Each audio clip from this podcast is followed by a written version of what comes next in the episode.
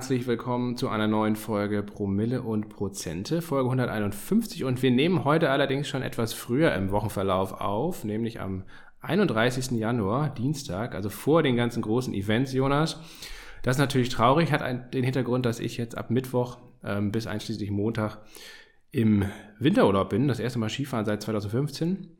Und dementsprechend können wir nicht äh, am Ende der Woche aufnehmen und schneiden, denn da werde ich die Börse mal Börse sein lassen. Aber deswegen ähm, die, die ganzen aktuellen Sachen, vielleicht gibt es noch ein kleines Update auf Instagram, vielleicht auch nicht. Vielleicht machen wir das einfach nächste Woche ausführlich, denn diese Woche ist ja sehr prall gefüllt, Jonas, und wir machen ähm, dementsprechend, weil wir keinerlei Zugriff auf die aktuellen Geschehnisse im Wochenverlauf haben werden, ähm, hier bei der Podcastaufnahme, machen wir einen kleinen, einen kleinen Blick ins Geschichtsbuch und schauen uns mal den Bärenmarkt ähm, von 2000 bis 2003, also die Dotcom-Blase und alles das, was danach kam, genauer an.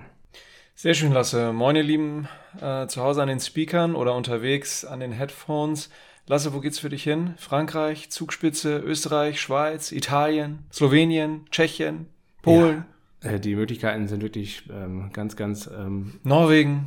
Prall gefüllt. Aber nee, es geht nach Österreich ins Zillertal, ins schöne Zillertal. Und was mich besonders freut, Jonas, das wird dich sicherlich auch freuen.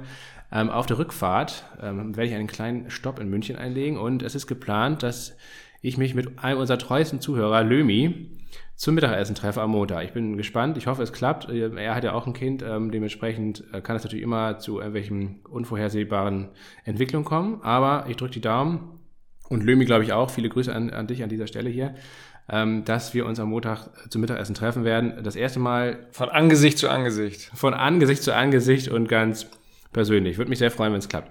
Genau, und, und dann bin ich mal gespannt. Also es soll allein am Donnerstag ähm, 67 Zentimeter Neuschnee fallen und am Freitag nochmal 30 Zentimeter. Das heißt, es wird eine richtige Schneeschlacht und ich muss auf jeden Fall Snowboard fahren. Ähm, die Ski brauche ich gar nicht mitnehmen, beziehungsweise ich habe auch gar keine Ausrüstung mehr von. Also ich werde mir auf jeden Fall ein Snowboard leihen und keine Ski leihen bei den Verhältnissen.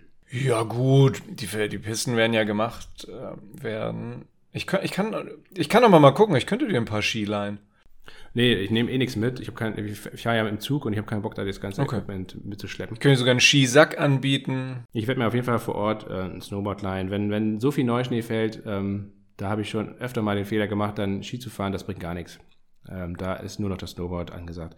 Aber kommen wir ähm, zur Folge. Wie immer findet ihr natürlich alle Infos in den Shownotes ähm, und auch die Zeitstamps, also da könnt ihr vor und zurückspulen. Der Blick in die Shownotes lohnt sich, auch der ähm, Link zu unserem Discord-Kanal und zur Website promilleprozente.de ist dort zu finden. Und wir fangen kurz an, Jonas, mit dem Whisky der Woche, wobei man sagen muss, wir sind ja auch ein bisschen früh hier heute. Ähm, aber wir haben natürlich trotzdem den Whisky der Woche mit dabei, nämlich den Glen Dronach. Ein Glen Dronach, zwölf Jahre alt. Und ähm, so wie wir letzte Woche ja mit dem Ben Rins ähm, eine persönliche Erfahrung teilen, Jonas, ist auch die Glendronach Distillerie ähm, von uns persönlich besucht worden, auch 2018. Das war die, dieselbe Reise und ähm, das war richtig schön. Ne? Also war eigentlich, äh, nach wie vor ist es eine meiner absoluten Lieblingsdestillerien. Ja, kann ich nachvollziehen. Du hast ja auch damals ein bisschen mehr Geld in die Hand genommen, in die Hand genommen und glaube ich zwei Handfills, also selber per Hand abgefüllt von einem Fass, was nur in dem Besucherzentrum äh, bereitstand und dementsprechend streng limitiert. Und da erinnere ich, dass du, dass ein oder zwei Flaschen selber abgefüllt hast. Ich habe ich leider nicht gemacht. Rückblickend betrachtet hätten wir das machen sollen. Ich glaube, der Wert hat sich veracht oder verneunfacht. Ja, das war tatsächlich eins meiner besten Investments, glaube ich, ähm, überhaupt. Äh, ich habe leider nur eine Handful genommen und ich hatte damals ja wirklich sehr gezögert, weil so eine Flasche kostet dann da auch im Shop, ich weiß was ich, 300 Euro vielleicht oder so, oder 250. Aber wie dem auch sei, ähm, das ist auf jeden Fall jetzt ein Vielfaches davon wert. Die Flasche ist auch noch geschlossen und steht hier, das darf man eigentlich gar nicht sagen, ne? Für Einbrecher. Ähm, steht hier, aber ja, steht hier bei mir zu Hause im, im, im Whisky-Schrank, natürlich mit einem dicken Schloss davor. Spaß beiseite, auf jeden Fall steht sie hier bei mir. Und ähm, naja, wenn es irgendwann mal richtig gut laufen sollte bei mir wirtschaftlich, dann äh, werde ich sie natürlich auch persönlich mal aufmachen und trinken. Wahrscheinlich allerdings werde ich irgendwann gezwungen sein, diese Flasche dann zu verkaufen, ja. Mal gucken. Aber Glendronach ähm, hat natürlich auch äh, erschwingliche Flaschen, wobei man sagen muss, Jonas, äh, und das ist ein, das ist so ein bisschen der Wehmutstropfen. Glendronach ist äh, lange Zeit eine sehr unbekannte Destillerie gewesen. Eigentlich auch damals, als wir sie 2018 noch besucht haben, war sie nicht sonderlich bekannt. Aber sie erfreut sich leider immer größere Beliebtheit und das ähm, schlägt sich auch in größeren oder steigenden Preisen äh, nieder. Das ist natürlich ähm, der Wehmutstropfen, äh, aber dieser Whisky ist auch wirklich sehr, sehr gut. Also sind meistens Sherry-Fassabfüllungen ähm, und ja, der Standard-Whisky, dieser Zwölfjährige, der, den kriegt man trotzdem immer noch zu, äh, meines Erachtens wirklich einen fairen Preis, 39 bis 45 Euro im Schnitt so ungefähr, habe ich jetzt mal gerade geguckt. Ähm, und das ist wirklich ein Top-Einsteiger-Whisky, ähm, den kann man sich wirklich mal gönnen. Habe ich auch zu Hause, bin ich Fan von. Ja, absolutes, absolutes Top-Ding auf jeden Fall. Und wie gesagt, klar, ähm, wenn man da vor Ort ist ähm, und da ähm, eine, eine Einzelfassabfüllung kauft oder so, oder sogar diesen handabgefüllten Whisky, da muss man sehr viel tiefer in die Tasche greifen, aber also das sind auch unfassbar gute Fässer, unfassbar guter Whisky. Ähm, und ja, letztendlich, ich glaube schon auch, auch, dass die Destillerie weiter, ähm, weiter, ähm, weiter im Kurs steigen wird, in Anführungsstrichen. Dahingehend, vor allen Dingen, weil sie einen sehr limitierten Output hat. Das ist eine sehr kleine Destillerie und sie macht eben sehr guten Whisky und dementsprechend bei solchen Destillerien kann man eigentlich doch davon ausgehen, dass das auch unter Investmentaspekten gut ist. Aber wie gesagt, primär will ich eigentlich her hervorheben, dass der Whisky sehr gut ist und dass er vor allen Dingen getrunken werden sollte und nicht nur als Investment dient. Gut, das soll es gewesen sein zum Whisky der Woche. Speyside, Glendronach. Wie gesagt, wenn ihr in Schottland seid, das ist unbedingt ein, ein Besuch wert. Ähm, herrliche Landschaft da auch vor Ort. Ben Rins, ähm, der Berg, ähm, den wir letzte Woche ja hier ähm, im Podcast bestiegen haben mit euch, auch um die Ecke. Also von daher ganz fantastisch. Wir steigen ein in die Geschichtsstunde und rekapitulieren das Platzen der Dotcom-Blase. Und warum machen wir das, Jonas? Ähm, nicht nur aus Geschichtsgründen und weil wir diese Woche eine Folge brauchen, die nicht unbedingt direkt ähm, das Wochengeschehen covert, weil wir es eben äh, nicht machen können, sondern weil es auch wirklich sehr interessante Parallelen gibt zum aktuellen Bärenmarkt. Ähm, wir rufen uns mal in Erinnerung, der, der Bärenmarkt von 2000 angefangen 2000, im Frühjahr 2000, ging eigentlich bis 2003, also über drei Jahre, war einer der längsten Bärenmärkte überhaupt und ähm, war wirklich sehr, sehr tricky dahingehend, dass man immer wieder dachte, okay, jetzt ist es alles vorbei und es gab auch wirklich schöne Kapitulationen währenddessen, also richtig krasse Drawdowns und man dachte, okay, jetzt ist alles ausgestanden und dann ging es nochmal eine Etage tiefer und nochmal eine Etage tiefer, bis wirklich 2003 das Sentiment, also die Stimmung bei den Anlegern, vor allen Dingen bei den Privatanlegerinnen und Anlegern, komplett zerstört war eigentlich. Und es gibt, wie gesagt, leider ein paar Parallelen zur heutigen Zeit, die wollen wir euch mal so ein bisschen aufschlüsseln. Das heißt nicht, dass das genauso als alles sich wiederholt. Ähm, Mark Twain sagt ja immer so schön, History doesn't repeat itself, but it often rhymes. Ähm, das heißt also, Geschichte wiederholt sich zwar nicht, aber es reimt sich oft und es gibt eben tatsächlich ein paar Parallelen, die man heute vielleicht auch wieder erkennt und dementsprechend haben wir es für wichtig und auch sinnvoll für euch erachtet. Mal gucken, äh, wir sind gespannt aufs Feedback, ob euch das was bringt, dass wir das einfach mal so ein bisschen uns anschauen ähm, und Einfach, damit man mal ein paar Szenarien im Kopf hat, wie es eben jetzt auch in den nächsten Monaten, vielleicht auch ein, zwei Jahren weitergeht. Und dass es vielleicht auch nicht direkt mit dem nächsten Bullenmarkt weitergeht. Was wir ja persönlich sowieso für eher unwahrscheinlich halten. Jonas, fangen wir mal mit der Ausgangslage an. Was hat sich so Ende der 90er, Anfang der 2000er Jahre denn überhaupt ergeben? Wie ist diese Blase überhaupt entstanden? Genau, bevor wir in, die, äh, ja, in so eine leichte Chronologie mit euch gehen, möchten wir tatsächlich mit den Gründen anfangen, weshalb diese Blase geplatzt ist und ähm, ja, in den folgenden Ausführungen so ein bisschen in vier Abschnitte unterteilt, werdet ihr auch sicherlich Parallelen zur, zur Gegenwart erkennen und eben auch Punkte erkennen, die halt zum Führen der Blase geplatzt haben. Also einmal waren die sogenannten Dotcoms, so wurden die relativ kleinen oder noch jungen Unternehmen im technologischen Marktsegment genannt. Da haben äh, in der Zeit zugehört IT, äh, Telekommunikation und ähnliche. Auch natürlich alles rund ums, ums Internet, was ja damals noch gar nicht so alt war. Und der Name .com äh, bezieht sich halt auf, auf ne, das englische Wort für Punkt. Ähm, also bezieht sich grundsätzlich auf die, auf die URL, auf die äh, Internet, auf die Website-Adresse und dann eben das, das com für Commercial steht es, glaube ich, COM und ähm, dadurch, dass alle diese Unternehmen, insbesondere die, die dann auch mit einem IPO public gegangen sind, also mit einem Börsengang, unabhängig davon, äh, in, welchem, in welchem Land, wurden, hatten natürlich alle eine .com, eine .com äh, Internetadresse, Website-Adresse und deswegen hat sich dieser Name .com so, so etabliert. Also, daher spricht man eben auch rückblickend von der .com-Blase. Also es waren allesamt relativ junge Unternehmen und insbesondere auf deren Börsengeschichte äh, gemünzt teilweise extrem junge Unternehmen. Also hier waren Unternehmen teilweise äh, pleite mit einer Börsengeschichte von eineinhalb Jahren. das gab es zum Beispiel auch. Also, ein wichtiger. In Parallele zu heute, ne, äh, oder zu den letzten Jahren, 2001 äh, vor allen Dingen, äh, diese ganzen Specs eigentlich, ne, das, was damals so noch ein IPO war, ein Initial Public Offering, ein klassischer Börsengang, war ja eigentlich 2001 vor allen Dingen, äh, 2021 vor allen Dingen, ähm, so diese ganzen ähm, Specs, ähm, Special Acquisition Company, äh, Vehicle, ne, also Company, genau. Ähm, ja, hier wurde nochmal richtig heißt, Stupid Money ausgenommen mit den Specs. Das kann man auch erstmal. Extrem. Und also wir hatten ja auch ähm, eine Rekordzahl an, an Börsengängen 2021 und das ist tatsächlich, wenn man auf einigen Rückblicken guckt, echt ein sehr gutes Anzeichen eigentlich, immer, dass man in der späten Phase einer, einer großen Blase steht. Ne? Das war 1999 bis Anfang 2000 so. Eine absolute Rekordanzahl an neuen Börsengängen und das war auch 2021 so. Und wenn man sich vor allen Dingen die Qualität der Börsengänge anguckt, die wird dann halt immer sukzessive schlechter. Ähm, und das ist eigentlich immer ein ganz, ganz großes Warnsignal. Wie gesagt, das ist jetzt der Blick zurück, aber das wird sicherlich auch die nächste Blase geben, die genauso funktioniert. Dementsprechend kann man das schon mal abspeichern. Wenn ihr ähm, sowas mitkriegt, wenn sich sowas auftut, dann ist es immer, äh, ja, ist immer Vorsicht. Muss, sollte man Vorsicht walten. Allerdings nicht sofort aussteigen, denn das ist natürlich meistens auch die größte Hypephase und da sind auch die größten Gewinne im Bullenmarkt möglich. Ne? Diese, diese, diese letzte Phase des Bullenmarktes, das sind immer die, äh, in der Regel die Phasen mit den größten Gewinnen. Das heißt also, zu früh aussteigen ist auch blöd.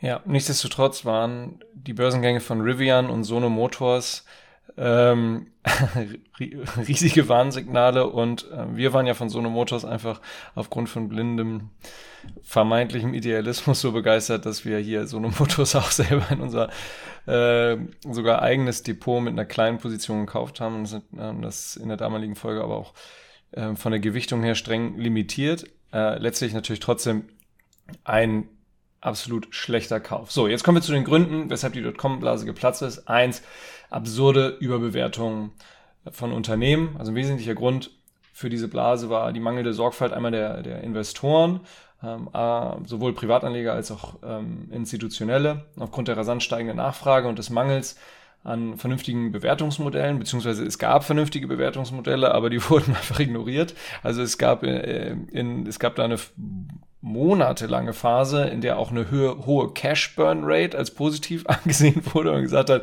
ja, Mensch, hier die investieren, komplett alle Investitionen sind ja da auch sinnvoll.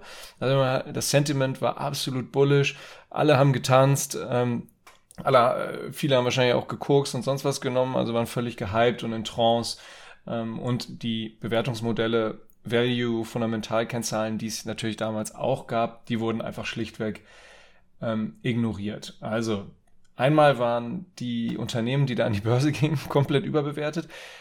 Das, davon profitieren ja auch bestimmte Gruppen, ne? also Banken oder, oder Kanzleien oder so.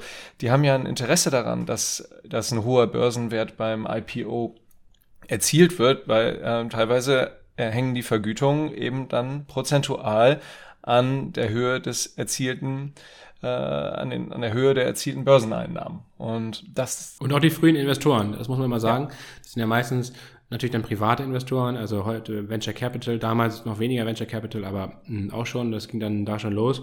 Also die privaten Investoren, die diese Startups eigentlich am Anfang halt finanzieren, in der ganz, ganz frühen Phase, die haben natürlich auch ähm, ein großes Interesse daran, bei so einem Exit, und ein, ein Börsengang ist dann ein Exit-Ereignis in der Regel, ähm, dort äh, ihre Anteile eben an, an andere Anlegerinnen und Anleger, vor allen Dingen natürlich an private Hände zu verkaufen, also an, an Kleinanlegerinnen und an Kleinanleger. Mit dem größtmöglichen Multiple natürlich. Genau, und das hat damals sehr gut funktioniert und das hat jetzt, oder also in der jüngsten Vergangenheit, also 2021 auch wieder gut funktioniert, vor allen Dingen bleibt uns in Erinnerung zum Beispiel ähm, Softbank ne, als einer ganz, ganz großen ähm, Fonds, die da in diesem Risikokapitalbusiness ähm, waren, wenn, wenn man sich anschaut, was die alleine für Börsengänge, vor allen Dingen Specs, aber auch normale IPOs 2021 durchgebracht haben, was die für, für Kohle gemacht haben, das war Wahnsinn auf jeden Fall. Man kann auch Parallelen zum Kryptomarkt ziehen, ne? das sogenannte Insider oder Menschen, die sich schon lange damit beschäftigen, ähm, so bei Bitcoin zwischen 1000 und 10.000 Dollar eingestiegen sind und dann zwischen 40 und 65.000 Dollar im Grunde nahezu alles abgeworfen haben, äh, aber oder begonnen haben, so ab 40.000 viel abzuwerfen. Dann gab es nochmal die richtige Übertreibung über 60.000 Dollar und dann zurück. Also es gibt immer wieder Parallelen zu, ähm, zu dieser Blasenbildung oder die, der, ja, einmal der Entstehung von Blasen und auch dem Platzen von, von Blasen in Form eines Crashs. Ähm, ja, ein zweiter Punkt, weshalb die Blase geplatzt ist, war, ne, wir haben gerade die, die teilweise gefeierte Cash Burn Rate angesprochen, üppiges Ausgabeverhalten der sogenannten Dotcoms. Und äh, Risikokapitalgeber, heute unter dem Kürzel VCs bekannt, haben die Branche mit, mit, mit Geld, mit günstigem Geld überschüttet, ähm, haben, haben viel in diese Startups im, aus dem IT-Bereich, Telekommunikationsbereich investiert, wollten natürlich als frühe Investoren diese Unternehmen so schnell wie möglich groß werden lassen, einen hohen Börsenwert beim IPO erzielen. Und ähm, das hat halt dazu geführt, dass einige ähm, ja, 90 Prozent ihrer, ihrer Revenues für, für, für Marketing und Werbebudgets ausgegeben haben. Also einfach möglichst laut sein, ähm, äh, mithilfe der Werbung das Ganze an, anheizen. Ne? Und infolgedessen haben die meisten Internetunternehmen, ja, es überrascht nicht, äh, hohe Defizite, in Anführungsstrichen, erwirtschaftet. Ähm, dann, ähm, um nochmal einen höheren Marktanteil zu gewinnen oder ein, ein, ein Neukundenwachstum zu, ein vermeintliches Neukundenwachstum zu kreieren, haben viele Unternehmen ihre Dienstleistungen, Produkte kostenfrei angeboten oder mit gigantischen Preisnachlässen. also auch ein durchaus bekanntes Muster, was man heute auch immer wieder ähm, sieht. Und darüber hinaus waren Tech-Unternehmen ähm, dafür bekannt zu der Zeit, extrem teure Partys zu schmeißen, um bei der Markteinführung für Aufsehen zu sorgen. Also die Party, die dann viral ging, ähm, die, die war dann die beste. Also da gab es Budgets von, von einer bis mehreren Millionen Dollar pro Monat, einzig und allein für extravagante Partys im Silicon Valley oder in London ähm, oder auch in, in Deutschland. Stichwort EMTV. Ähm, äh, die Haffer-Brüder, die haben auch ziemlich krasse Partys geschmissen damals. Gibt ein berühmtes Zitat äh, von, äh, von jemandem von Sony Music, äh, damals Director of Business Development, und der brachte die Einstellung zu diesen Partys äh, mit einem Zitat auf den Punkt. Es interessiert hier wirklich keine Sau, wer die Party schmeißt, solange die Bar offen und for free ist. also, ähm, ja, wir erkennen das, äh, Freibier funktioniert und in dem Fall war es wahrscheinlich freie Champagner und äh, Free Lap Dance, whatever. Und sowas, äh, ja, und ich meine bei den Specs und auch bei, bei vor allen Dingen im ganzen Krypto-Universum, ähm, da glaube ich ganz speziell, ähm, war das, war die Stimmung genauso 2021, ne? Also die Leute sind teilweise wirklich in, in atemberaubender Geschwindigkeit zu Reichtum gekommen, zu Riesenreichtum. Ähm, teilweise ja schon real, teilweise nur auf dem Blatt Papier, wenn sie es noch nicht realisiert hatten. Aber ja, das sind dann solche Phasen, ähm, da, da spielt die Musik am allerlautesten. Und trotzdem sollte man vielleicht noch ein paar Bier mitnehmen äh, aber dann auch irgendwann, bevor der Kater kommt, die Party verlassen, bevor die Musik aufhört zu spielen, weil dann wollen natürlich alle gleichzeitig zum Ausgang. das wird eng, ne? Das ist, äh, das ist dann der Exit-Neck.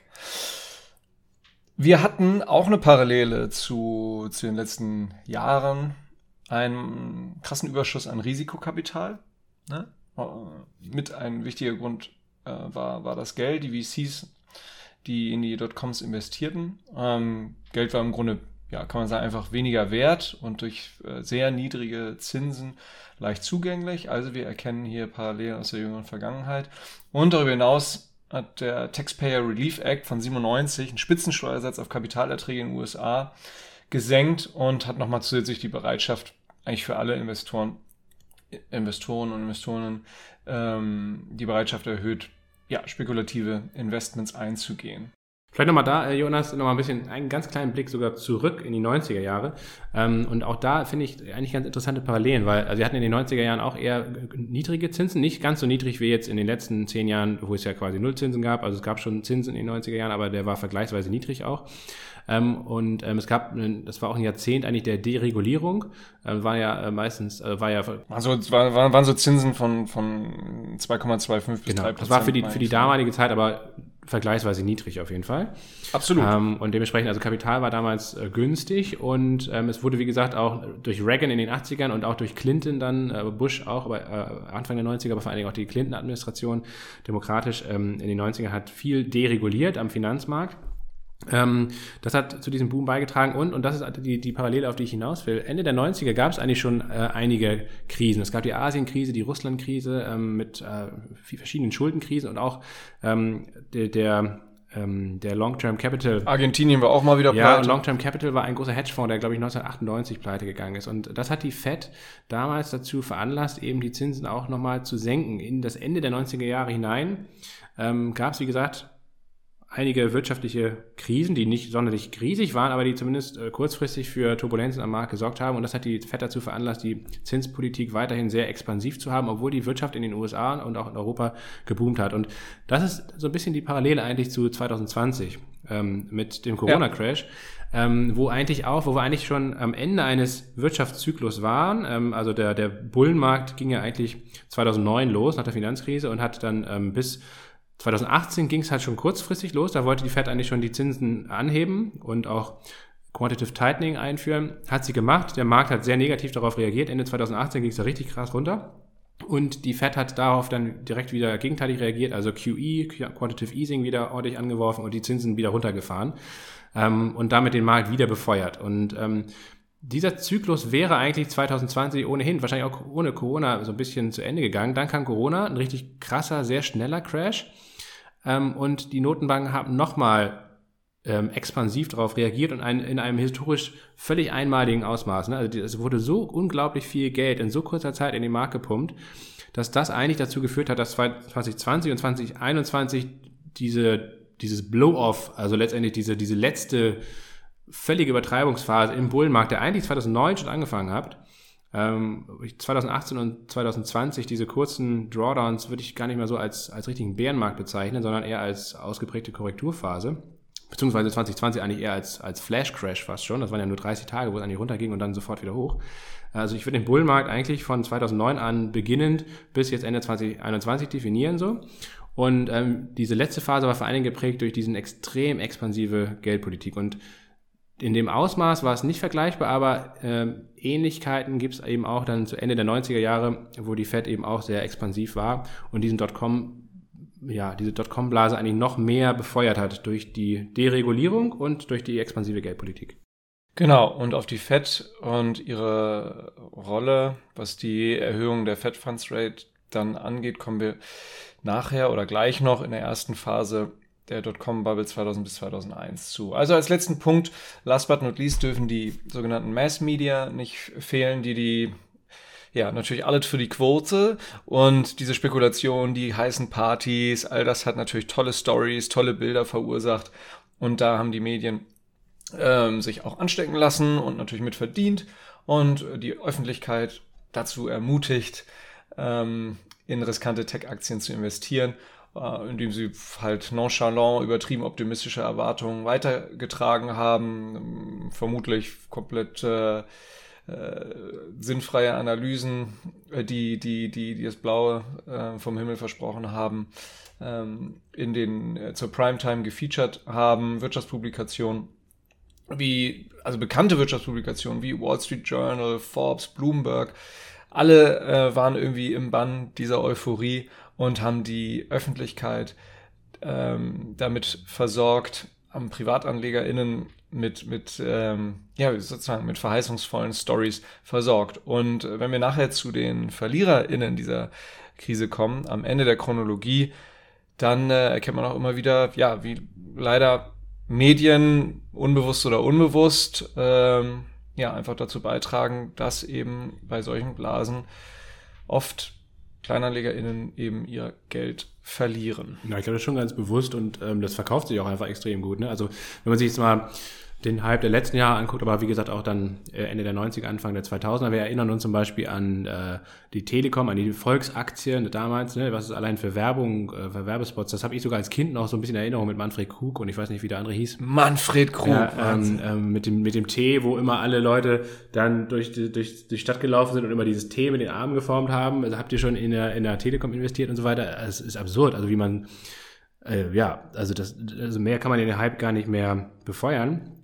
Ähm, und ja, letztendlich mit Wirecard, ne, 20, 2000, ähm, äh, 2020 jetzt eine ähnliche Geschichte, ähm, nicht ganz so krass medial natürlich wie damals mit der Telekom, aber trotzdem auch eine absolute Publikumsaktie. Und bei Publikumsaktien bin ich immer generell sehr vorsichtig. Deswegen bin ich auch sehr skeptisch von Anfang an ähm, gegenüber Tesla gewesen. Ähm, das war jetzt natürlich, wie gesagt, in den letzten Jahren sehr erfolgreich mit Tesla.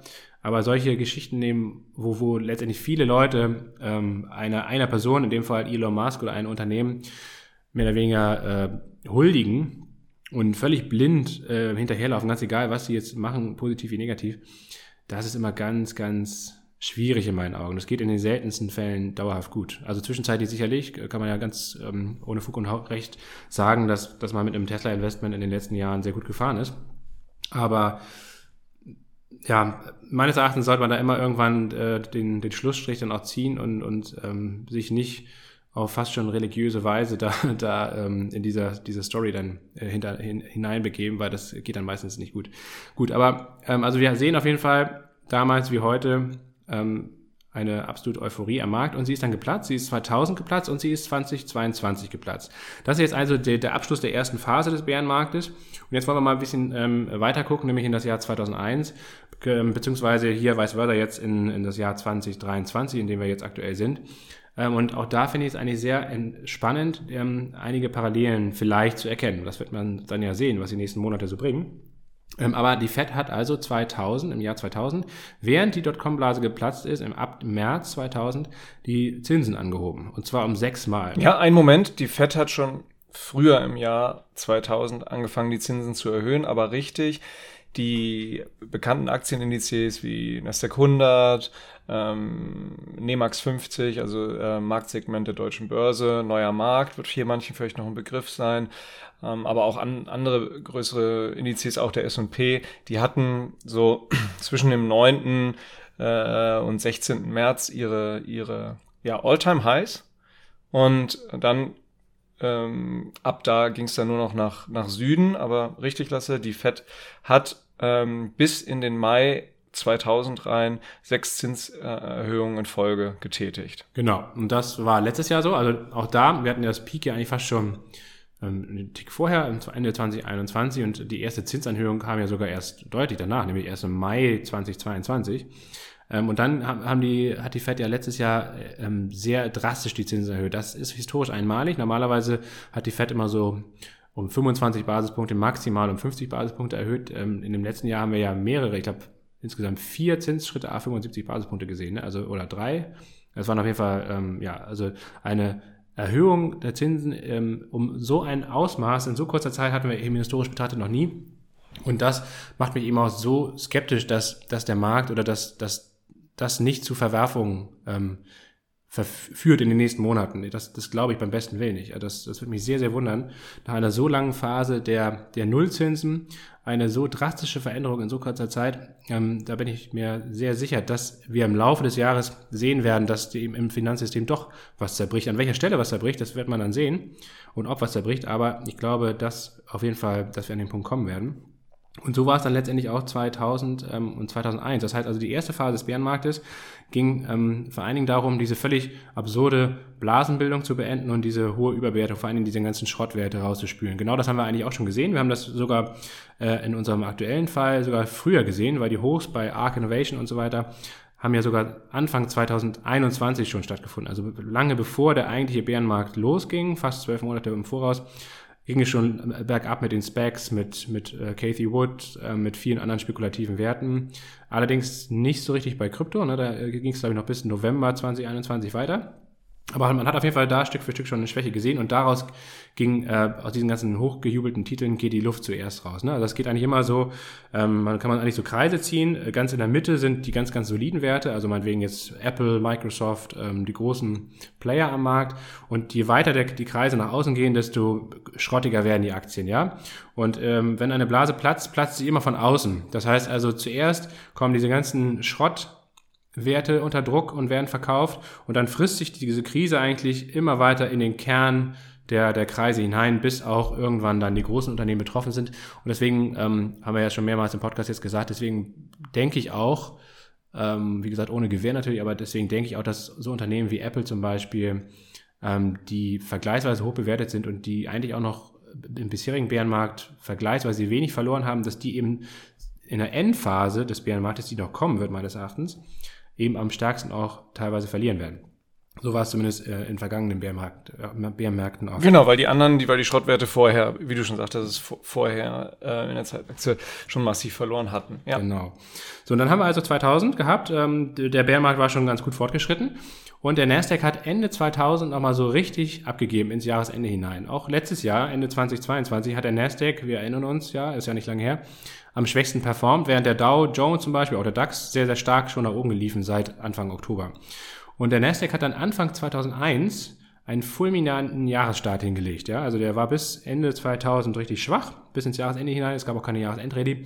Und mit Beginn des neuen Jahres 2021, äh, 2001 hat der... Oh, der freudsche Versprecher. ja, ja, das, äh, das wäre ja falsch gewesen, weil das war jetzt ja Jahresstart 2023.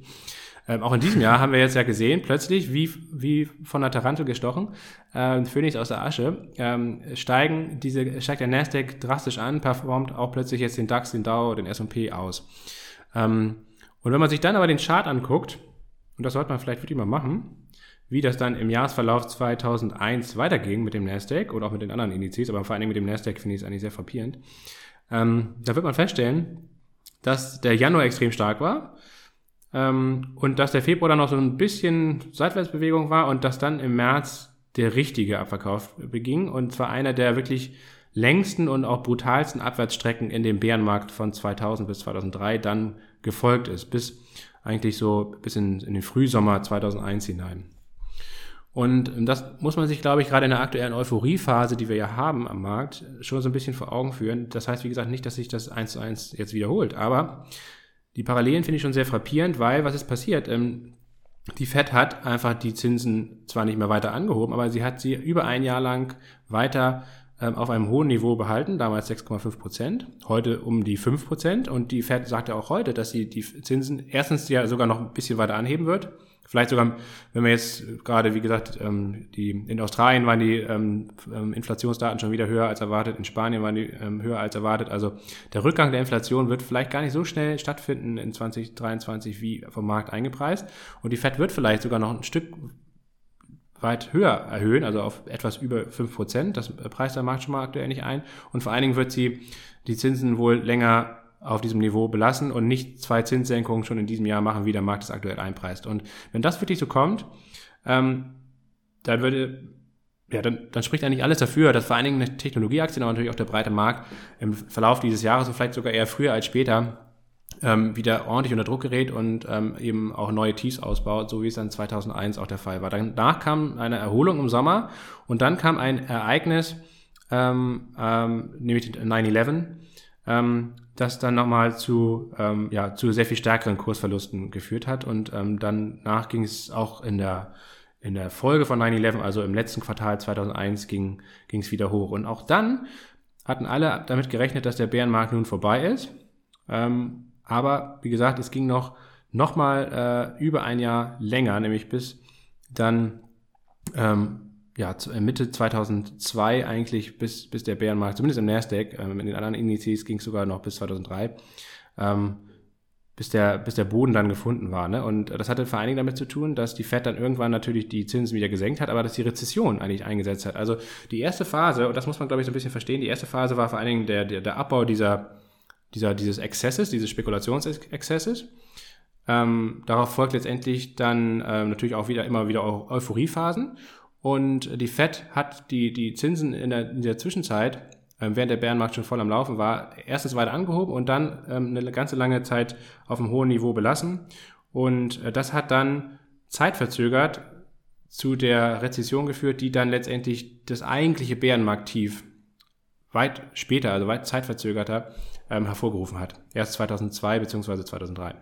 Ja, und wir hatten ja ähm, mehrfach äh, betont, dass es ein Kennzeichen von Bärenmärkten ist oder dann von, von Böden von Bärenmärkten ist, dass historisch gesehen äh, der, der, der Kursboden in den Aktienmärkten von Bärenmärkten gefunden wird, wenn die Fed wieder beginnt, die Zinsen anzuheben. Das, ähm, das, das ist historisch so ähm, äh, äh, zu senken. Entschuldigung, mein Gott.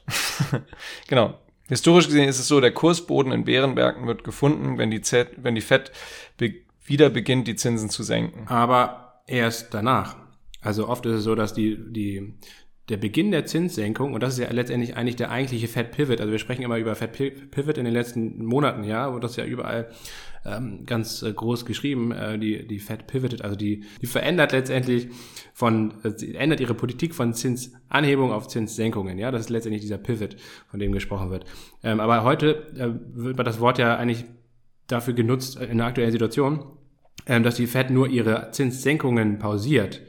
Ein richtiger Pivot ist letztendlich, wenn Zinssenkungen eintreten. Und wenn man dann guckt, wie sich der, die Charts in der Vergangenheit verhalten haben, dann stellt man fest, dass erst also sobald die Fed die Zinsen an, anfängt zu senken, dass danach noch der eigentliche finale Kursrutsch kommt, weil das bedeutet, wenn die Fed die Zinsen senkt, dass die äh, Wirtschaft schon derart äh, stark in der Rezession ist und die, die Unternehmensgewinne auch so stark wegbrechen, dass eigentlich das, der finale Ausverkauf in den nächsten Monaten sogar noch folgt und es dann erst wieder hochgeht. Also wenn, ein, wenn die Fed pivotet, ist es nicht unbedingt der, das Signal sofort jetzt rein in den Markt, sondern das ist eigentlich das Signal, dass dann noch die größten Verluste im Bärenmarkt bevorstehen. Kurzfristig betrachtet in den nächsten zwei, drei Monaten. Mm, ja, ich weiß nicht, also es geht dann weiter runter, ne? aber das Wort größte Verluste stehen bevor ist ja dann irreführend. Also prozentual gesehen hat ja der Großteil vorher stattgefunden. Hier, aber von dem aktuellen Niveau dann. Ja, klar, von, ja, von, von dem aktuellen Niveau, dann, dann ähm, pivoten sie, dann senken sie die Zinsen wieder, dann geht's nochmal runter. Aber es kann jetzt ja so verstanden werden, wenn man sagt, größte Kursverluste stehen noch bevor, betrachtet von dem, was vorher gelaufen ist von den ATH, dass jetzt nochmal ein größerer prozentualer Kursrutsch bevorsteht. Ja, oftmals ist der Kursrutsch, dieser finale Kursrutsch, deutlich größer als der, der bis dahin zu diesem Zeitpunkt stattgefunden hat vom ATH. Und da bin ich ja gespannt für dieses Jahr. Also das wäre natürlich.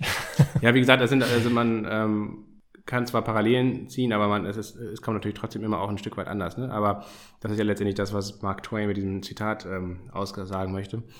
Ähm, nichtsdestotrotz sollte man eben nicht, ähm, also das, das wird immer suggeriert, dass dieser Fat Pivot, das heißt also, wenn die Fed, ja, ich meine, heutzutage spricht man ja von Fed Pivot, wie gesagt, schon davon, wenn, wenn die Fed nur die Zinsanhebung pausiert. Aber selbst wenn sie Fed die Zinsen senkt, heißt das nicht unbedingt, dass es sofort bergauf geht, sondern in der Vergangenheit war es oft so, dass dann eigentlich erst nochmal ein richtiger Schwung nach unten geht, weil ähm, die Fed senkt eben nur die Zinsen, wenn wirklich schon ordentlich was im Argen liegt. Also wenn die Wirtschaft wirklich stark am Leiden ist ähm, oder wenn, wenn ein, ein Kreditereignis stattgefunden hat. Das heißt also, wenn ein wichtiger Marktplayer, ganz egal, ob es eine Bank ist oder ein großes Unternehmen oder ein Hedgefonds, in Zahlungsschwierigkeiten, in Schieflage gerät. Das sind dann solche Events, ähm, wo die Fed eben anfängt, ihre Politik zu ändern. Meistens dann ja auch schon zu spät. Ähm, auch das ist ja immer zeitverzögert, ähm, weil die, wenn die Zinsen letztendlich gesenkt werden, bis das dann Wirkung zeigt, vergehen auch wieder ein paar Monate. Also das ist immer alles zeitverzögert. Ne? Genauso wie es zeitverzögert ist, ähm, dass die Auswirkungen der Zinsanhebungen am Markt ankommen. Auch das werden wir jetzt sehen. Äh, die ganzen Auswirkungen der Zinsanhebung aus letztem Jahr, die sehen wir eigentlich aktuell am Markt noch gar nicht. Die werden erst im Laufe dieses Jahres so richtig spürbar werden. Und dementsprechend, ähm, ja, diese negativen Auswirkungen, die stehen uns entsprechend auch noch davor, bevor. Die werden in den aktuellen Daten gar nicht ähm, eingepreist. Wenn dann überhaupt in den vorlaufenden Indikatoren und die zeigen ja eigentlich nach wie vor eindeutig nach unten und eindeutig in Richtung Rezession. Ja, wenn, genau. Was vielleicht auch nochmal helfen kann zur Einordnung, wie weit wir eigentlich gelaufen sind. Ne? Wir hatten, ähm, wir hatten das All-Time-High im Nasdaq im Jahr äh, 2022 ungefähr bei 16.570 Punkten und wir hatten das bisherige Verlaufstief des aktuellen Bären, des aktuellen Bärenmarkts dann im, ich glaube, äh, Anfang November dann 22 bei 11.068 Punkte und das von oben runter, dann sind das gut 33 Prozent. Ähm, und da befindet man sich schon in, in, in, in guter Gesellschaft von vergangenen Marktrückgängen in Bärenmärkten, in Aktienmärkten, die man eigentlich kennt. Also ne, es, es gab viele, viele sogenannte Crashs oder, oder, oder ähm, Marktrückgänge an den Aktienmärkten, die so zwischen 22 und, ähm, und 36 Prozent liegen. Ähm, ja, da, zum Beispiel Crash nach dem Zweiten Weltkrieg, die sogenannte Eisenhower-Rezession, Flash-Crash von 1962, Finanzkrise von 1966, Tech-Crash von 1970, Paul-Volcker-Straffung, ähm, das kam dann 1980, hat er in den 70ern angefangen damit, Crash von 1987, ähm, Corona-Crash 2020, sicherlich ein bisschen auch als äh, Besonderheit zu verzeichnen, weil dieser Crash eben nur einen Monat dauerte.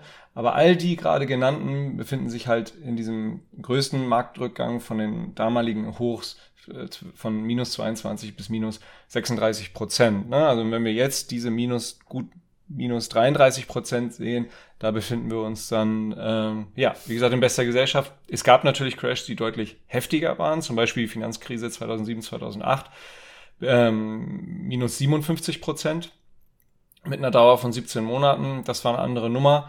Ähm, gut, aber man muss halt auch aufpassen, wenn man, ne, wenn man sich, ja, es wird ja bei euch aufgefallen sein, wir haben ja uns immer wieder auch auf die, sagen, Worst Case und auch Bärenseite immer wieder konzentriert. Äh, man muss sicherlich das immer wieder in Perspektive setzen. Minus gut, minus 33 Prozent im Nasdaq ist schon auch eine Hausnummer, ähm, die gelaufen ist. Und ähm, ja, ist jetzt auch egal, was ich äh, glaube. Es kann natürlich äh, weiter runtergehen. Ich denke, es wird noch weiter runtergehen. Ähm, aber in der aktuellen Situation sehe ich nicht, wie wir dann da irgendwie bei, keine Ahnung, minus 60 Prozent landen sollen insgesamt von den Highs des Januars 2022. Das wäre jetzt mal so ein Versuch der persönlichen Einordnung. Ja, genau. Der Nasdaq hat im im Bärenmarkt von 2000 bis 2002. Das finale Tief war dann am 9.10.2002. Insgesamt 7, äh, 78 Prozent an Wert verloren. Ich, das ist schon echt krass und ich glaube, das wird auf jeden Fall dieses Jahr nicht, äh, diesmal nicht passieren. Ähm, und ich glaube auch generell, dass die Verluste dann, die uns noch bevorstehen, nicht dem das Ausmaß haben werden. Das ist natürlich auch eigentlich total spannend. Das kann man auch nur vermuten, aber wie aktuell halt, also ne, durch, durch ETFs, durch Sparpläne, durch diese ganzen, durch den sehr viel einfacheren Zugang zu Informationen ähm, oder auch der, der sehr viel günstigeren Zugang ähm, zum, zum Geldanlegen jetzt für, für viele Privatanlegerinnen und Anleger. Ähm, das ist ja überhaupt nicht vergleichbar von vor 20, 23 Jahren. Ähm, wie sich das ja, auf die Kurse, ob sich das auf die Kurse ausschlägt und wenn ja, wie, ähm, weil man, man steht ja aktuell in den, auch in den Daten fest, dass, dass die ganzen Retail-Investorinnen, Investoren ähm, so gut wie kaum aus Aktien rausgegangen sind im, im letzten Jahr. Also wir haben echt ähm, das eigentlich eine sehr, sehr hohe Investitionsquote immer noch bei Privatanlegern. Und das ist interessant oder es wird interessant zu sehen sein, ob das so bleibt, auch wenn die Kurse weiter runtergehen, oder ob wir dann doch nochmal irgendeine Art von Kapitulation sehen, dass wirklich auch viele Leute im privaten Umfeld dann sagen, okay, jetzt haue ich meine, mache ich nicht nur meine Sparpläne, setze ich die nicht nur aus, sondern ähm, verkaufe auch ETF-Anteile zum Beispiel und so weiter und so fort. Das haben wir bis jetzt ja überhaupt gar nicht gesehen. Genau.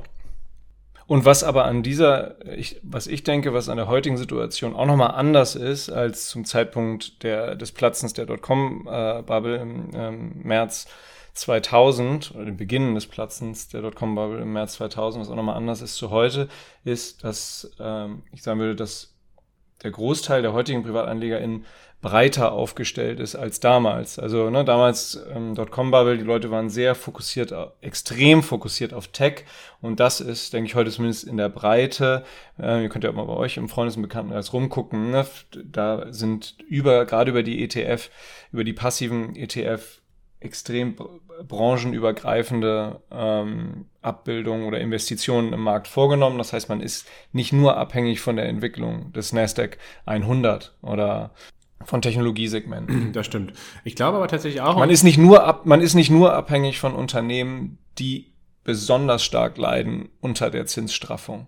Das nicht, genau. Aber, ähm, und das müssen wir eigentlich auch mal in einer ähm, Folge vielleicht nochmal ein bisschen näher beleuchten, da muss ich mich auch mal mehr zu informieren welche Risiken eigentlich in ETFs schlummern. Oder letztendlich in der Tatsache, dass, dass die allermeisten Leute im privaten Umfeld eben über ETFs investieren und was das für Folgen hat. Also das hat ja vor allen Dingen, würde ich jetzt mal salopp sagen, ohne wie gesagt mich vorher jetzt in einer vertieften Recherche damit beschäftigt zu haben, ähm, sorgt es vor allen Dingen natürlich dazu für, dass, dass einige wenige große Aktien extrem hoch kapitalisiert sind. Ne? Ähm, die Apples, Amazons und so weiter dieser Welt.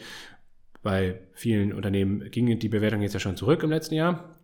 Aber trotzdem ähm, ist die, die Gewichtung dieser wenigen großen Unternehmen, vor allen Dingen im S&P, letztes Jahr sehr ungesund gewesen. Das hat sich ein Stück weit jetzt relativiert. Ähm, aber wenn das, in, jetzt keine Ahnung, wenn, wenn aus welchen Gründen auch immer es geschehen sollte, dass diese großen Unternehmen deutlich stärker plötzlich an Wert verlieren sollten, ähm, dann hat das natürlich auch sehr negative Auswirkungen auf diese ETFs und dann könnte ich mir auch vorstellen, in so einem Event, ähm, dass dann eben dass das so ein, ein Risikoevent sein könnte, dass eben wahnsinnig viele Leute plötzlich geneigt sind, ihre ETF-Positionen auszulösen. Ne? Also wenn diese ganz sicher geglaubten Investments wie eine Apple, wie eine Microsoft, wie eine Amazon, aus welchen Gründen auch immer plötzlich überproportional stark unter Druck geraten und an Wert verlieren äh, und damit entsprechend natürlich auch die ETFs, in, dem, in denen äh, diese Unternehmen auch übergewichtet sind ähm, und eigentlich in jedem ETF, in, jedem, in den allermeisten ETFs ja auch drinstecken, ähm, Standard-ETFs, ähm, dass das auf jeden Fall ein Risiko ist,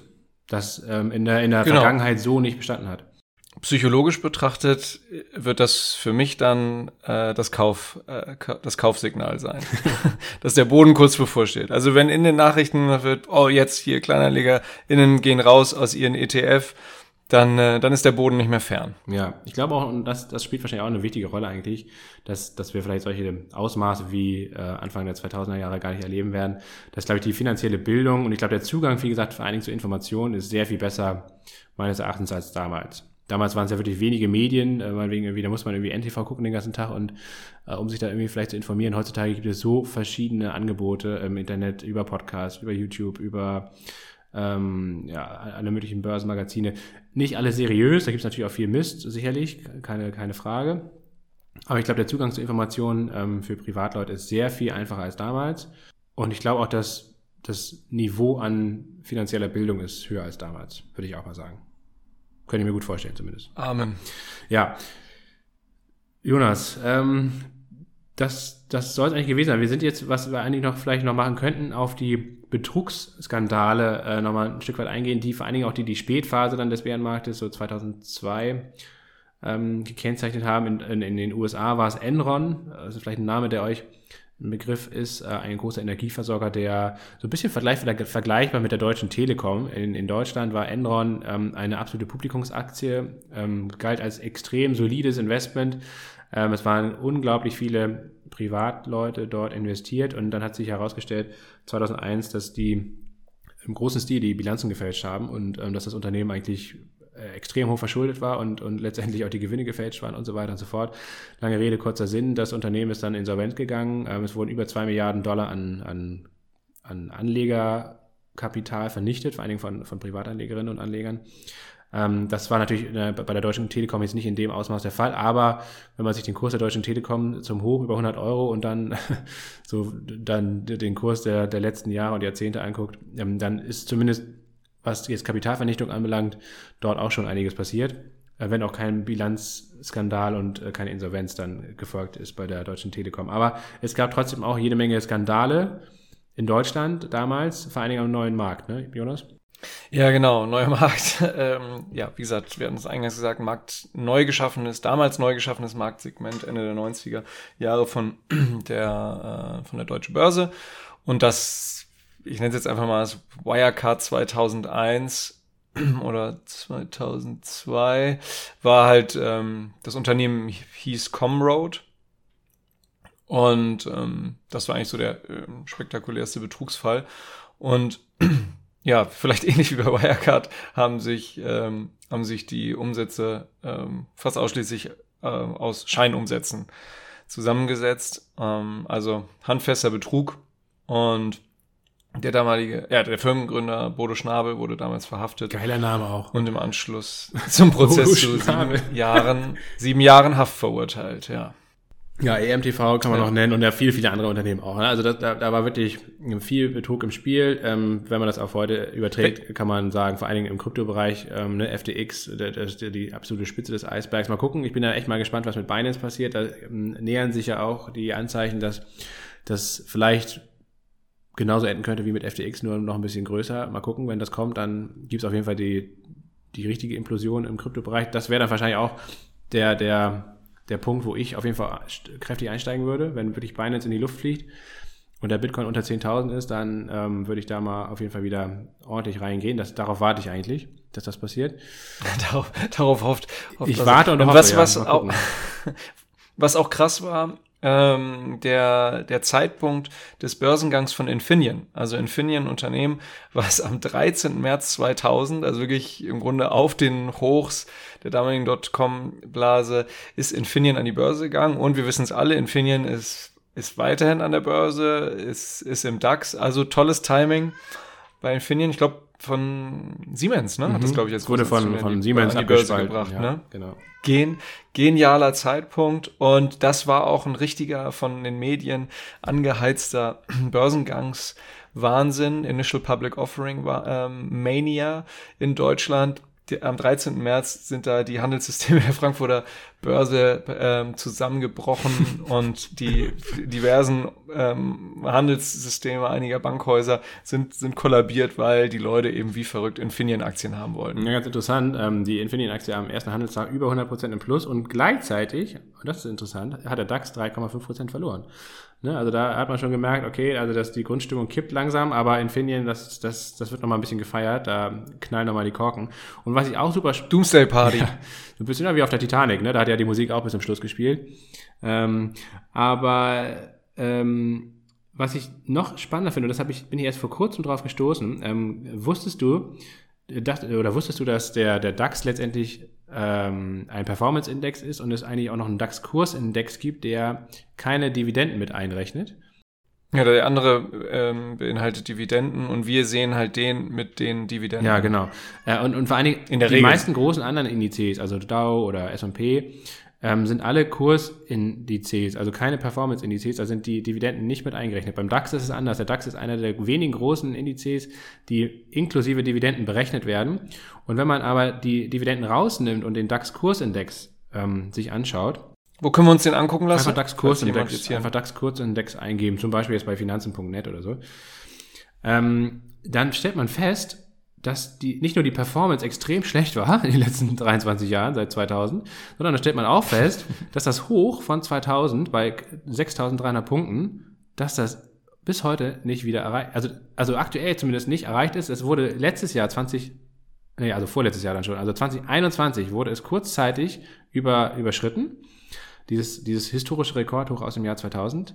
Ähm, und der DAX-Kursindex ist bis auf 6800 in 2021 gestiegen, nur um dann wieder äh, drunter zu fallen. Und jetzt kratzt er gerade wieder aktuell an, der, an dieser super wichtigen Marke von 6300 Punkten. Da ist er schon mehrmals gescheitert. Also ähm, in dem Bullenmarkt bis 2008 ist er gar nicht erst dahin gekommen und dann ist er 2014 abgeprallt dort, 2017, 2018, dann ist er Anfang 2020 vor dem Corona-Crash ist er auch bei 6.300 abgeprallt. Wie gesagt, dann 2021 in der Übertreibungsphase kurz rüber und dann wieder ja, runter. fast bis auf 6.800. Genau, und dann wieder runter. Und jetzt ist er wieder an dieser zentralen Marke. Und die Wahrscheinlichkeit meines Erachtens, dass, dass das jetzt, ausgerechnet jetzt, über diese extrem wichtige Marke, die eigentlich seit 23 Jahren Bestand hat, rübergeht, über diese 6.300 Euro, äh, 600, 3.000 Das ist Punkte, unwahrscheinlich. Halte ich für unwahrscheinlich. Also würde mich sehr wundern, wenn das klappt. Zumal ja, wie gesagt, ähm, die Gewinnerwartungen, ja, würde ich schon erwarten, dass es eigentlich, dass eher runtergeht. Die EZB wird weiter die Zinsen erhöhen. Die, die Inflation ist weiterhin bei 9 bis 10 Prozent hier in Europa. Äh, also, mir fehlt die Fantasie, wie das jetzt ausgerechnet jetzt darüber gehen soll. Wie ist das das Problem, Lasse? Vielleicht ist das das Problem, Lasse. Dir fehlt die Fantasie. Ja, vielleicht, ja, vielleicht fehlt mir einfach wirklich die Fantasie. Aber das, das fand ich super spannend. Also das habe ich, hab ich lange Zeit nicht gewusst, habe ich erst vor wenigen Wochen äh, gecheckt, dass der DAX da, wie gesagt, einen Sonderstatus hat eigentlich äh, im Vergleich zu vielen anderen äh, Indizes und dass diese dass dieser DAX-Kursindex wirklich einen interessanten Blick mal, einen anderen Blick auf den DAX gibt. Und dass diese 6300 Punkte eigentlich, wenn man, wenn man es streng nimmt, nicht nachhaltig überschritten wurden seit 2000, seit dem damaligen Übertreibungshoch. Das ist schon krass, finde ich. Andererseits ähm, muss man auch sagen, äh, wenn jetzt jemand meinetwegen alle Aktien, den DAX immer abgebildet hätte, äh, physisch und immer auch die äh, Dividenden kassiert hätte, ja. hätte man ja auch die Performance des, haha, Performance Index, ähm, des DAX Performance Index mitgemacht. Und daran sieht man auch, dass also in der Dividenden sind wichtig. Dividenden machen 23-jährigen Geschichte des DAX genau Dividenden krassen Unterschied macht und dass eben Unternehmen, die im DAX gelistet sind, tendenziell relativ äh, hohe Dividenden zahlen. Genau, DAX ist wirklich ähm, ein, ein, ein dividendenstarker äh, Index und natürlich, wenn man das ETF dann auf dem DAX hat, zum Beispiel auch ein dividendenstarkes ähm, ETF. Und ich könnte mir gut. Vielleicht wissen die, vielleicht wissen die Vorstände ähm, oder die Higher, äh, das Higher Management tendenziell in DAX, im DAX gelisteten Unternehmen auch nicht so richtig, was sie mit den Überschüssen anfangen sollen und ballern die einfach an die Aktionärinnen raus. Da wird man dafür gefeiert Kann auch sein. Stupid German Money, ne? Ähm, ja. Ja, nee, so würde ich, so weit würde ich nicht gehen. Ne? Aber du hast ja die Möglichkeit. Was machst Naja, du? also guck mal, du kannst guck dir ja, mal bitte die ne? Was machst du? Schüttest du, schüttest du aus oder investierst du clever und growst halt darüber, äh, steigerst halt darüber dein Business? So, Und das ist ja eine, Ja, und, und, und die deutschen. Unternehmen äh, ballern einerseits viel ähm, Geld an ihre Aktionäre raus, was dann schon mal weg ist und für Investitionen fehlt. Und wenn sie investieren, dann machen sie sowas wie Bayer und kaufen Monsanto oder wie ThyssenKrupp und machen irgendein schrottiges Stahlwerk in Brasilien, was ein komplettes Desaster war. Oder wie BASF investieren jetzt nochmal schön über 10 Milliarden ähm, Euro in China in eine neue Chemiefabrik, wo, obwohl absehbar ist, dass das wahrscheinlich, dass die Chemiefabrik wahrscheinlich in ein paar Jahren äh, einkassiert wird und das Investment auch komplett weg ist. Also das meine ich mit Stupid German Money. Ne? Also die, über die Investitionspolitik von vielen deutschen Konzernen kann man meines Erachtens eigentlich nur die, die den Kopf schütteln. Da war wenig Gutes dabei in den letzten Jahren oder Jahrzehnten. Ähm, da haben, haben sich die Vorstände nicht unbedingt mit Ruhm bekleckert oder damit hervorgetan, dass sie extrem gut und clever investiert haben. Also da haben das amerikanische Akquisiert Unternehmen hätten. Ah, haben das ja. sehr viel besser gemacht in meinen, meinen Augen. Oder die Chinesen. Die Chinesen kaufen ja hier die, die ja, zum Glück jetzt mittlerweile ein bisschen restriktiv, äh, nicht mehr so ganz, aber bis vor kurzem konnten die ja hier noch die, die Perlen der deutschen Industrie einfach kaufen, ohne dass äh, es irgendjemand interessiert hat. Genauso wie die Russen einfach die ganze Gasinfrastruktur gekauft haben und es auch keinen interessiert hat, beziehungsweise von der SPD sogar noch befördert wurde. Naja, stupid German money im wahrsten Sinne des Wortes. Von Teilen der SPD, genau. Und bevor äh, Lasse jetzt hier Gefahr läuft, vollends in die Stammtischrhetorik abzurutschen, wobei hier natürlich auch valide Punkte genannt wurden, ähm, ich, möchte dich jetzt hier, das möchte ich überhaupt nicht in, in Abrede stellen. Schließen wir mit einem Aber Fazit. äh, möchte ich dich an dieser Stelle trotzdem retten. Ja. Wir schließen mit einem, mit einem Fazit. Wer hat denn eigentlich besonders stark verloren ähm, in der Dotcom-Bubble? Überraschung, es waren die PrivatanlegerInnen. Wer, hat, wer hat besonders gut kassiert? Es waren natürlich die, die frühen Investoren, die Early Investors, die äh, zum Börsengang oder kurz nach den Börsengängen dann mit einem schönen Multiple verkauft haben. Und was war denn eigentlich so einer der erfolgreichsten Deals, wenn nicht gar der erfolgreichste Deal der Dotcom-Ära? Was, was, was könnte dir da einfallen? Ähm, Hm. Also in, in Deutschland oder in den USA oder allgemein? allgemein. Also ich lasse, ich spanne dich und euch nicht lange auf die Folter. Es hat mit Yahoo zu tun, es hat mit Broadcast.com, AudioNet zu tun und es hat mit dem aktuellen Clubbesitzer der Dallas Mavericks zu tun, mit Mark Cuban. Also, Mark Cuban hat mit einem äh, Freund, Todd Wagner, oder Todd Wagner, 1995 ähm, AudioNet gegründet. Später wurde das, das kennen hier sicherlich viele, das zu Broadcast.com umbenannt. Und im Juli 1998 haben die das an die Börse gebracht und der erste Handelstag verlief sogar noch besser als bei Infineon. Nicht nur 2x, nein, 3.5x am ersten Handelstag. Broadcast.com, damaliger Rekord für neu ausgegebene Aktien und das schon im Juli 1998. Und dieser Erfolg, dieser Erfolg hat dann das, hat dann Yahoo, damals ja wirklich ein relevanter Player, wenn nicht sogar der relevanteste Player in diesem ganzen ähm, Internet-Hype, äh, das Interesse geweckt und äh, Yahoo hat dann Broadcast.com unter anderem von Mark Cuban und Todd Wagner dann halt gekauft, äh, 1999 für 5,7 Milliarden Dollar, also gigantische Summe. Damals die ähm, Todd Wagner und Mark Cuban und, und andere ähm, äh, Early Investors haben dann ähm, haben das in Yahoo-Aktien bekommen und Mark Cuban, der hat ja schon den Braten gerochen, der wusste wahrscheinlich, dass die ganzen Umsätze da, dass, dass das alles viel Werbetrommel war. Mark Cuban hat ganz raffiniert die Position abgesichert, indem er massiv Yahoo Short gegangen ist. über, über, über äh, Derivate, die ihm dazu zur Verfügung gefahren. Äh, extrem clevere Taktik und deswegen ist Mark Cuban auch heute noch Milliardär. Genial. Jonas, das ist eine schöne Geschichte, ich hätte es nicht gewusst. Aber hat er denn seine äh, Yahoo-Aktien gleichzeitig auch verkauft oder hat er sich nur gehatcht? Ja, das wäre natürlich alles zu schnell aufgefallen und er hatte natürlich sehr viele Yahoo-Aktien. Ähm, also er hat sich vor allem gehatcht. Das hat ihn äh, nicht nur gerettet, sondern auch dann, ähm, dann letztlich reich bleiben lassen.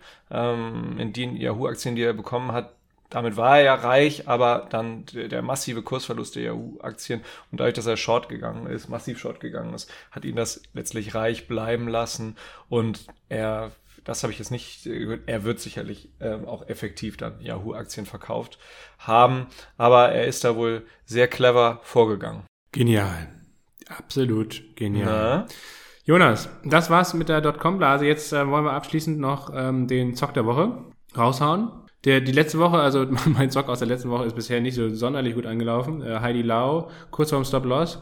Mal gucken, ob das die laufende Woche hier noch überlebt oder ob, ob die Position dann direkt geschlossen wird. Das erfahrt ihr dann in der nächsten Woche, beziehungsweise direkt auf Discord für alle Leute, die Mitglieder sind. Ähm, bei deinem letzten Zock der Woche, Jonas, stark gestiegen, also sagen wir es mal so, es ging sehr, sehr gut los. Sogar letztes Fantastisches Timing. Perfektes Timing. Äh, allerdings leider vom, vom, von Aufnahmetag her, vom Donnerstag, perfektes Timing. Ähm, die Folge wurde ja Samstag veröffentlicht, da war eigentlich schon der Drops so ein bisschen gelutscht, ne? Ja, genau. Also ihr hört das jetzt ja hier alles am Samstag.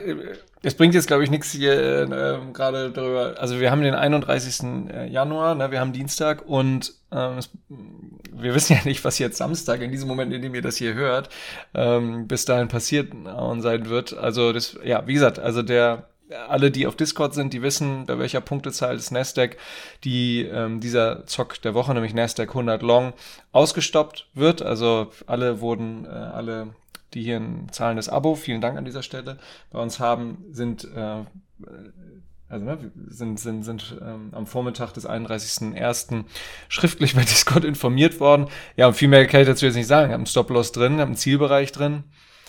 Und ähm, wie gesagt, jetzt ist, jetzt ist Dienstag. Äh, wenn ihr jetzt hört ihr es, es ist Samstag. Keine Ahnung, was. ist abgesichert. Nächster Zock der Woche. Was ist denn diese Woche dein Zock der Woche, Jonas?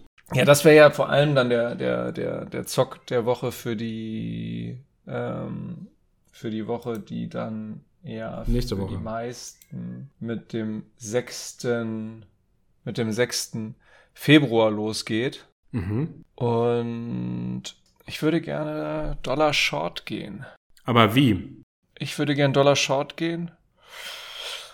Ja, also ich bin ja weiterhin. Ähm, Dollar Short, nee. Ja, ich, nee, okay, der Meinung, reden wir weiter, weil ich will ja eigentlich den Dollar äh, kurzfristig zumindest long gehen. Aber das ist ja gut, dann lass uns das ähm, mal machen, mal gucken, wer recht behält. Ja, eigentlich wäre der bessere Zock, äh, Yen Long zu gehen. Ähm, ich gehe ich gehe Euro Short und Yen Long. Also ich verkaufe das Währungspaar Euro-Yen. Oh, per, per Trade. Ja, muss ich ja. Währungspaar. Ach so, du machst, okay, Euro gegen Yen. Okay, also ohne den Dollar. Ja. Ohne den Dollar. Du, ja. du wolltest ja eigentlich den Dollar long gehen. Ich habe mich, nur mal, ich hab mich nur mal schnell umentschieden. Ich, verk ich verkaufe Euro-Yen. Also ich verkaufe Euro und kaufe dagegen Japanese mhm. Yen.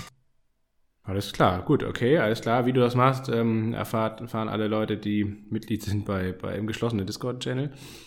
Ich gehe den Euro Short. Aber ja, du ja auch. Aber ich gehe den Euro Short ähm, gegenüber dem Dollar. Na, ich Euro-Dollar Short. Okay. Kurzfristig allerdings nur.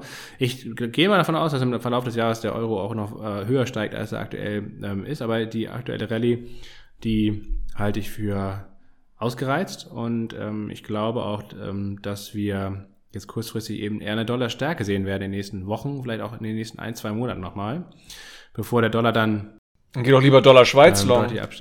Ich mache jetzt den, den Euro und den US-Dollar Short.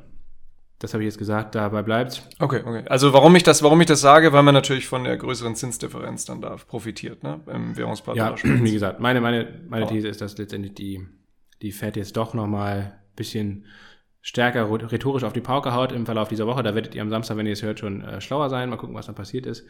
Ähm, ähm, wie gesagt, ich glaube, wenn die Fed jetzt nicht mal auf den Tisch haut, dann, äh, dann werden sich die Financial Conditions, ähm, die sich ja extrem gelockert haben, noch weiter lockern. Ich glaube nicht, dass das, das letztendlich dann auch inflationsfördernd. Ich glaube nicht, dass das im Sinne der Fed ist. Ich glaube, die wird er jetzt mal auf die Pauke hauen und ich glaube, das wird, wie gesagt, kurzfristig auf Sicht der nächsten Wochen zumindest dazu führen, dass, dass wir eine kurzfristige Dollar-Stärke sehen werden, ähm, auch im Vergleich zum Euro. Deswegen gehe ich den Euro im Verhältnis zum Dollar short. Allerdings ist es, glaube ich, ein eher kurzer Trade auf Sicht von wenigen Wochen, weil übergeordnet und auf Jahressicht sehe ich den Euro im Verhältnis zum Dollar stärker und weiter aufwerten und generell den Dollar insgesamt im Vergleich zu vielen anderen Währungen schwächer. Das glaube ich schon. Also der, der, der also ein echter kurzfristiger Zock. Genau, so wie der Name auch sagt, Zock der Woche. Ich suche da mal was Feines raus, ähm, was ich da kaufen werde. Ich glaube, wir haben soweit im Optionsschein-Kompass, haben wir eh schon einen entsprechenden Trade. Vielleicht werde ich auch genau den einfach dann nochmal teilen, ähm, für alle Leute, die jetzt nicht den Optionsschein-Kompass abonniert haben. Und dann könnt ihr euch das mal angucken. Wie immer keine Anlageberatung und wie immer der Hinweis, sehr, sehr risikoreich.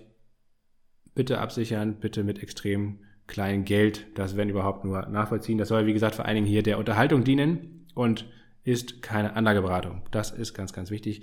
Jonas, wir schließen ähm, mit dieser Geschichtsstunde. Ich hoffe, es hat euch ein bisschen weitergebracht. Wir sind jetzt schon wieder über eine Stunde. Wahnsinn. Hätte ich gar nicht gedacht, dass wir über eine Stunde über den Bärenmarkt ähm, zur Dotcom-Blase und in den Jahren danach reden. Bei unserer doch eher, eher dürftigen Vorbereitung. Aber ist ja doch ein bisschen was Gehaltvolles bei rausgekommen. Also würde ich jetzt mal ganz selbstbewusst sagen. Mal gucken. Das müsst ihr am Ende dann entscheiden und bewerten. Also wir freuen uns auf Feedback. Mau, äh, dein Kater hier, nicht Maut, sondern äh, muss, muss, ähm, hat Katze, Katze, Katze, Katze, Katze, Katze äh, hat auch langsam keinen Bock mehr, deswegen hören wir jetzt auf. Wir wünschen euch eine ja, spannende nächste Woche, muss man ja sagen. Ähm, erholt euch gut von, der, von dieser turbulenten Woche, die sicherlich jetzt noch ähm, schon stattgefunden hat, dann, wenn ihr es hört. Und nächste Woche machen wir dann ein kleine, kleines Recap und gucken mal, was die Märkte bis dahin so getrieben haben. Ja, bleibt uns gewogen, verfolgt das auf Discord, insbesondere Lasse wird, ähm, wird ist ja auf Discord extrem aktiv. Wir bedanken uns ähm, bei allen, die über promilleprozente.de ähm, schon ein Abo abgeschlossen haben und freuen uns immer auf über neue AbonnentInnen. Macht's gut, bleibt gesund, ciao.